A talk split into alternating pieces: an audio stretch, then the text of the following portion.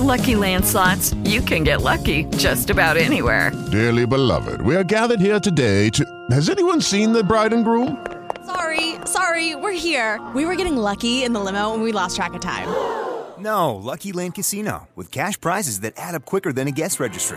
In that case, I pronounce you lucky. Play for free at LuckyLandSlots.com. Daily bonuses are waiting. No purchase necessary. Void where prohibited by law. 18 plus. Terms and conditions apply. See website for details.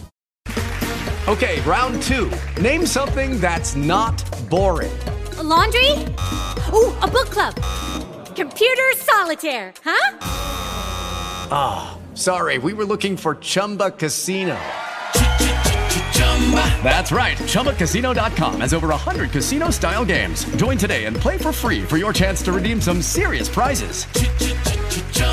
ChumbaCasino.com. No purchase necessary. Full prohibited by law. 18 plus terms and conditions apply. See website for details.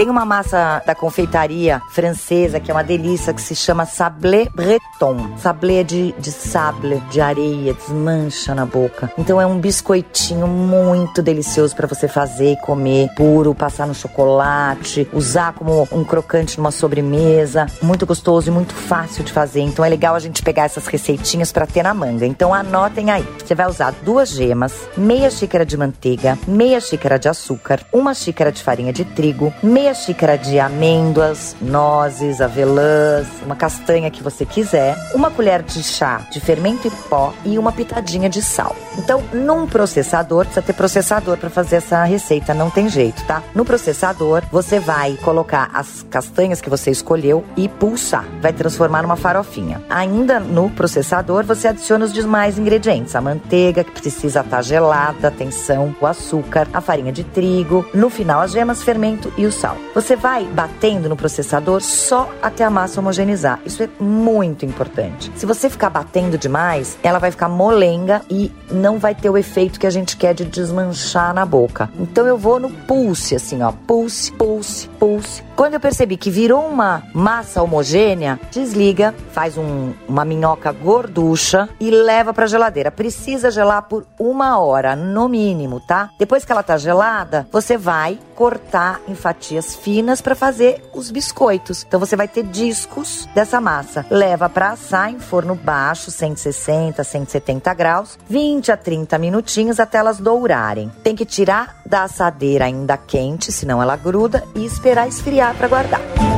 E não esqueça, você também pode mandar as suas dúvidas, sugestões, pedir receitas sempre pelo e-mail hojepod@bandnewsfm.com.br e nas redes sociais arroba Carole Crema.